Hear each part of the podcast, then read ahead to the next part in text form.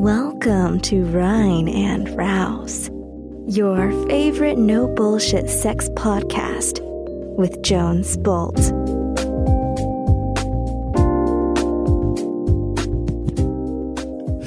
Hey, Rhine and Rouse people, welcome! Hier ist dein Jones mit einem neuen Format der Sex Hacks, dem, aus dem Sex Hacking. Ich habe mir gedacht, ich sammle viele Fragen, die ich beantworte, per E-Mail, über die Website, über Instagram und gerade weil ich in den letzten Zügen bin, das Sex-Hacking-Buch zu veröffentlichen, dachte ich mir, es wäre doch mal wieder Zeit für eine neue Rubrik, für eine kürzere, kürzere Form von Folgen, in dem ich euch eure Fragen beantworte. Nicht zuletzt auch, weil ich das Ganze als Coaching, als Coach anbiete ähm, und ich will euch ein bisschen teilhaben an dem, was denn so Leute mich per E-Mail oder sonstige Kanäle fragen. Heute habe ich das Thema sexuelle Eifersucht dabei. Das ist ein spannendes Thema, das in vielerlei Hinsicht immer wieder vorkommt. Und ähm, dazu habe ich eine E-Mail bekommen von der lieben Sonja. Und ich schlage mal vor, ich lese euch diese E-Mail kurz vor. Hey Jones, jetzt traue ich mich einfach mal dir zu schreiben. Mein Freund und ich sind seit sieben Jahren ein glückliches Paar. Wir sind jetzt beide Anfang 30 und haben uns öfter gefragt, ob wir durch die lange Beziehung was verpasst haben, gerade wenn es um Erfahrungen beim Sex geht. Wir wollen unsere Beziehung sexuell öffnen, um uns diese Erfahrungen zu ermöglichen, jedoch keine offene Beziehung oder Polyamorie eingehen. Jetzt haben wir Profile in Joy Club und erste Treffen und wir haben kein, beide krasse Phasen von Eifersucht. Was, wenn er sie besser ist? Oder eine bessere Figur hat? Oder besser im Bett ist? Werde ich dann uninteressanter in der Beziehung? Bekommen wir dadurch Probleme, die über den Sex hinausgehen? Jones, helf uns. Was ist dein Take auf das Thema sexuelle Eifersucht? Wie kann man als Paar damit umgehen? Meine Liebe, das betrifft sehr viele Paare, das betrifft sehr viele Männer und auch Frauen gleichzeitig. Und gerade das Thema Eifersucht ist ein große, ist für viele Menschen eine sehr große Emotion, die ihr Leben sehr negativ beeinflusst. Und dementsprechend glaube ich, eines der wichtigsten Themen, egal welche Beziehungsform man führen möchte, egal ob du monogam oder polyamor lebst oder leben willst, du wirst irgendwann in deinem Leben sehr wahrscheinlich immer an einem Punkt mit Eifersucht in Kontakt kommen. Und ich finde Eifersucht eine extrem spannende Emotion, die ich sehr gerne bei mir beobachte. Und zwar ist es der Grund, dass ich mich vor einigen Jahren damit beschäftigt habe und ich bin über viele Geschichten gestolpert aus der Menschheitsgeschichte, aus der, aus der Anthropologie die eigentlich besagt, dass wir in der Urform Mensch, wie wir über Jahrtausende und Hunderttausende von Jahren als, ähm, als Herdentier in einer sozialen Gemeinschaft, in einer Gruppe von schätzungsweise nicht mehr als 150 Mitgliedern, durchgehend als Nomaden auf Wanderschaft waren. Warum ist das wichtig für Eifersucht? Das ist wichtig, weil aus dieser Denkweise, aus dieser Lebensweise heraus ähm, eigentlich keine Eifersucht hat stattfinden können, weil das war eine sogenannte, ein, eine, eine Mentalität von Sharing in der Gemeinschaft. Das heißt, in ja Millionen unserer Menschheitsgeschichte gab es keinen Besitz in der Form, dass das mein Freund, das meine Frau ist, das mein Kind ist, das mein Haus ist, weil wir als Nomaden immer in unserem Überleben von der Gemeinschaft und von dem Zusammenhalt der ganzen Gruppe abhängig waren. Das heißt, die Menschheitsgeschichte betrachtet war es so, dass Kinder keinen Vater oder Mutter hatten, biologisch schon, aber durch die Gruppe erzogen wurden, dass zum Beispiel kein Vater verantwortlich für ein Kind war oder eine Mutter, sondern dass die ganze Gemeinschaft letztendlich dem Kind Eltern und Vorbilder ähm, war und es diesen Besitz innerhalb einer Familie nicht gab, dass es gar keine Familie als solches gab, sondern der Stamm war die Familie. Das heißt auch, dass man keinen Besitz hatte, dass man Essen untereinander geteilt hat, dass man ähm, die, ähm, die Zeugung von Nachwuchs in Ritualen geteilt hat, damit der Nachwuchs ähm, sehr wahrscheinlich und sehr höchstmöglich zum gleichen Zeitpunkt auf die Welt kommt und das auch wie so ein Zyklus darstellt. Also wir haben viel mehr in Zyklen, in einem Rhythmus gelebt, der von Nomadentum ähm, und gemeinschaftlichem Sharing abhängig war. Und dann ist irgendwann vor 20.000 Jahren etwas passiert, was den Menschen sesshaft gemacht hat. Nämlich der moderne Ackerbau. Das ist eins der Dinge, die vor ungefähr 20.000 Jahren passiert sind, wo Menschen durch den Anbau von Getreide sesshaft an einem Ort bleiben konnten. Und mit dieser Sesshaftigkeit konnte man plötzlich sich abspalten, als zum Beispiel Familie, von der Gemeinschaft abspalten und durch den Ackerbau, durch die Modernisierung, sag ich mal, mehr haben als der andere. Oder mehr anhäufen oder mehr ansparen, jetzt wenn es ums Leben, Lebensmittel geht. Und das ist der Punkt in der Menschheitsgeschichte, wo eigentlich Emotionen von Neid, von Gier, von Besitztum und auch von Eifersucht entstanden sind. Weil du, es gibt keine Eifersucht in der Gemeinschaft, die grundsätzlich alles teilt und shared. Da kann es keine Eifersucht geben, weil Eifersucht basiert erst einmal auf dem Gefühl oder auf einem Eindruck von Defizit. Jemand anderes hat etwas, was ich nicht habe. Was hat das mit Beziehungen zu tun? Das hat insofern mit Beziehungen äh, zu tun, dass wir heute davon ausgeben oder dass wir, dass der, der, die Eifersucht, die wir heute erleben in der Partnerschaft, äh, einen grundsätzlichen Denkfehler unterliegt nämlich dem Gedanken, dass wir einen anderen Menschen besitzen können. Oder dass ein anderer Mensch uns treu bleiben sollte. Das sind auch solche Dinge, zum Beispiel die Ehe regeln soll, der, der Treueschwur. Das sind alles Mittel eigentlich, um, um das, ich sag mal, den, den Nomadenteil, das Tierische in uns zu unterbinden, um ähm, für Sicherheit und Stabilität im Besitztum zu sorgen. Und wir sind einfach nicht mehr in einer Zeit, wo, wo, oder wir, wir kommen vielleicht erst wieder in eine Zeit, wo Sexualität und wo Liebe wieder mehr zum Objekt von Sharing, von, von gemeinsamen Teilen wird.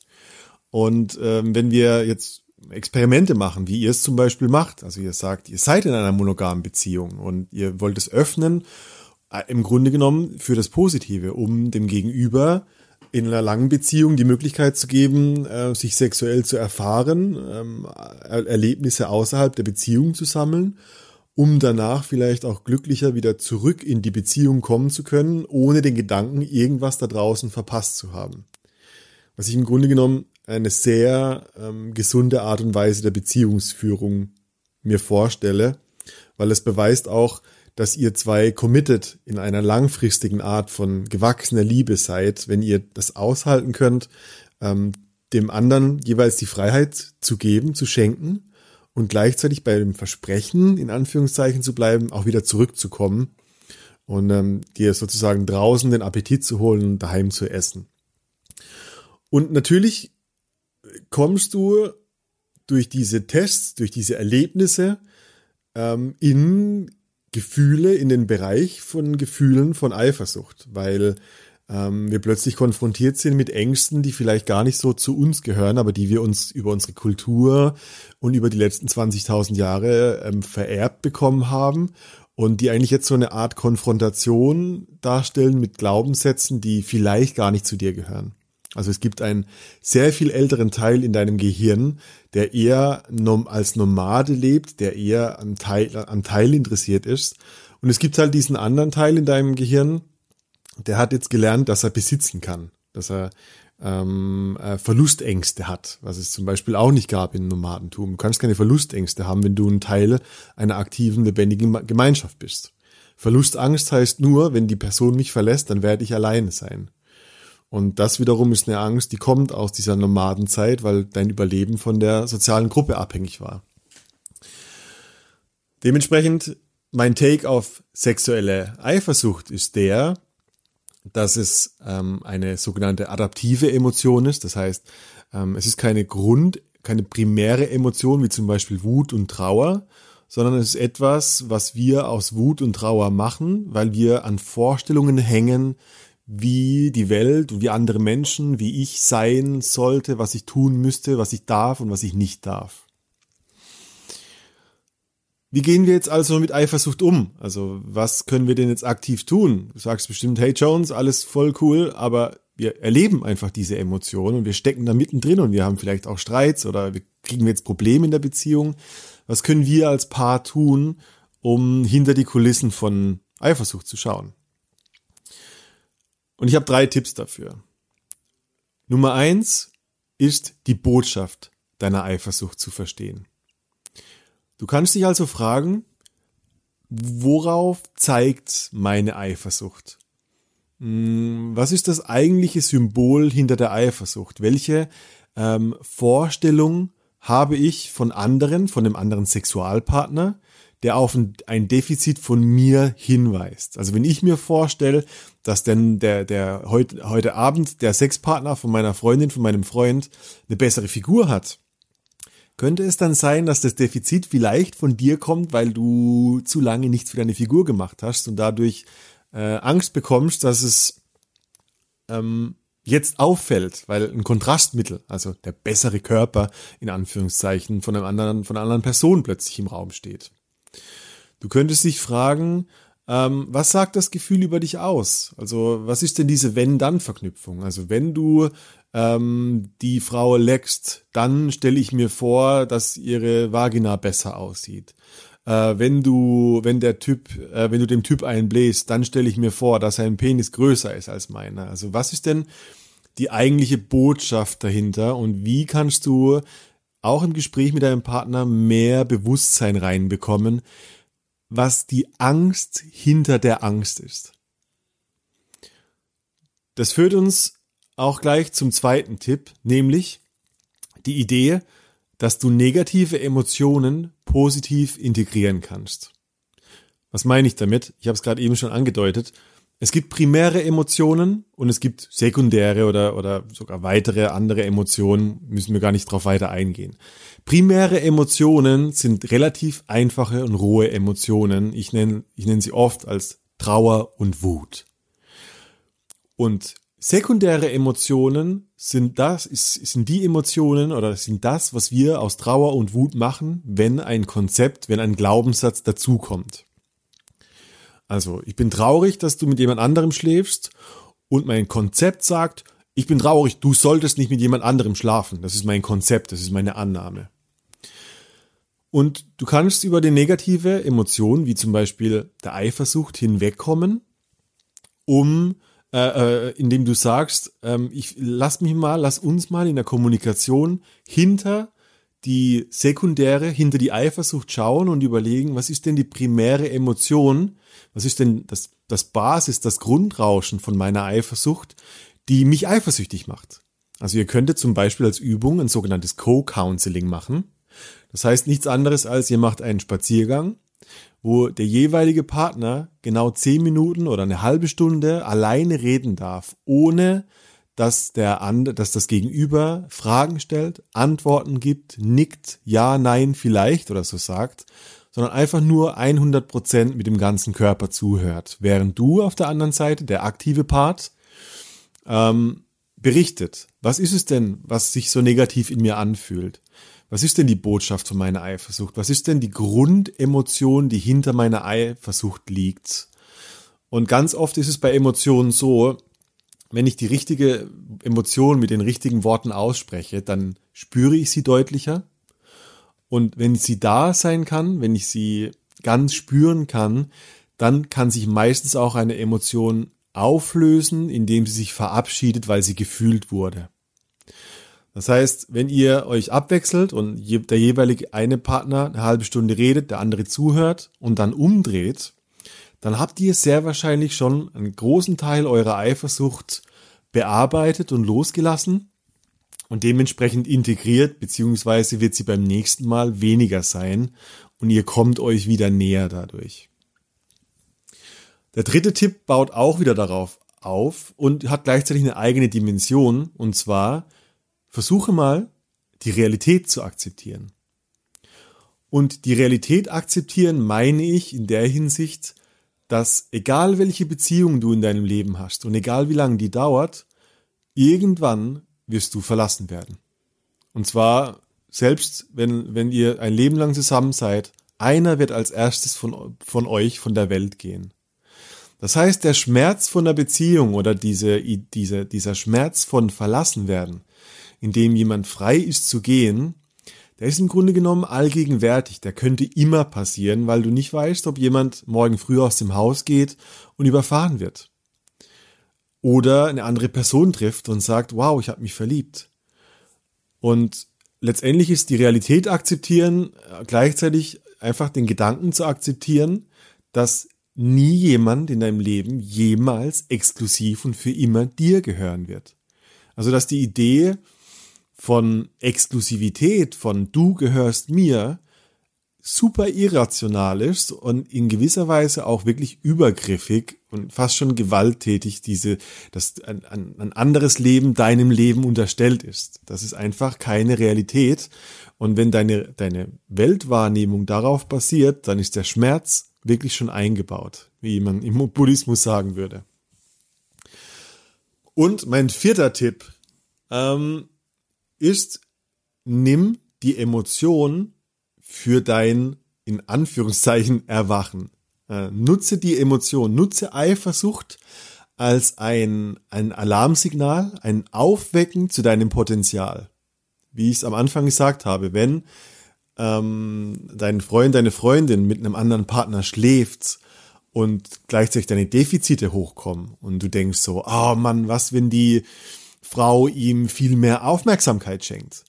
Was, wenn der Typ ihr viel mehr Komplimente macht als ich? Äh, was, wenn die Frau äh, XY besser macht kann oder so? Dann ist das ja eigentlich ein Bewusstsein darüber, dass du mehr tun könntest, dass du mehr geben könntest, dass du mehr Aufmerksamkeit schenken könntest, dass du mehr Bewusstsein in deine Beziehung geben könntest. Also du kannst eigentlich die ganze negative Emotion als, als ein Aufweck, als ein, als ein, ein Wecker nutzen, um dein Potenzial wieder voller zu schöpfen und zu sagen, oh, wenn das meine Angst ist, dann, dann lehne ich mich richtig rein, dann gebe ich richtig Herz in unsere Beziehung, weil ich merke gerade, die, die Eifersucht, die Emotion zeigt mir, dass da Herz dran hängt, dass es mir wichtig ist, unsere Beziehung. Und äh, das gibt den Wunsch, dich zu befreien, um dich glücklicher zu machen, um, um, um, die, um unsere, unsere Beziehung zu zelebrieren. Und gleichzeitig gibt es ein Bewusstsein, dass es das vielleicht gar nicht braucht, wenn ich es bin, der gewillt ist, mehr zu geben, was er vielleicht über die Zeit, über, ihr habt geschrieben, sieben Jahre, vielleicht so ein bisschen im Sand verlaufen ist, so im Alltagsschlaf hängen geblieben ist, ähm, vielleicht ist das ein guter Moment für dich, das wieder aufzuwecken und zu sagen, oh wow, ich merke, da ist noch richtig viel Liebe und ich hänge mich da richtig rein. Danke für die sexuellen Experimente, dass wir das erleben durften. Jetzt haben wir einen Grund mehr, warum wir wissen oder glauben, dass wir in der richtigen Beziehung sind. Und dafür wird aus Eifersucht in meiner Weltsicht sehr schnell eine positive Energie, weil sie dich auf was Positives hinweist. Liebe Leute, das ist mein Take zum Thema sexuelle Eifersucht. Ja, wie kann man sexuelle Abwechslung zelebrieren und trotzdem gut in Beziehung stehen, in Verbindung leben, Nähe haben. Das sind die vier Tipps, die ich für dich habe. Die Botschaft verstehen, negative Emotionen positiv integrieren, indem ich sie richtig und korrekt ausspreche, die Realität akzeptieren, dass du irgendwann mal verlassen wirst und die Eifersucht als Signal, als Weckalarm benutzen, um mehr aus deinem Potenzial zu machen, um mehr zu geben, um mehr zu lieben, um dein Herz größer zu öffnen und ultimativ eine Beziehung zu schaffen, die vielleicht gar keine Seitensprünge und Affären dann mehr braucht. That's it for this week. Ich hoffe, euch gefallen die Sex Hacks. Mein Plan ist, dass jeden Donnerstagabend eine Folge live geht. Das war die erste Folge. Ich bin mega gespannt auf euer Feedback. Schreibt mir gerne eure Frage oder euer Feedback an die hello at rein und raus.com und geh auf www.reinundraus.com und navigier zu Frag Jones. Da gibt es einerseits ein Online-Formular, Formular, wo du anonym deine Frage reinschreiben kannst. Und ich habe eine Rein und Raus WhatsApp-Adresse. Das heißt, schick mir einfach direkt eine WhatsApp und wir können kommunizieren. Vielleicht brauchst du mehr Hilfe, dann schreib mich gerne zum Thema Coaching an. Und ansonsten hören wir uns am Donnerstag mit dem nächsten Thema. Und bis dahin wünsche ich dir einen Happy Sunday. Talk to you. Bye bye.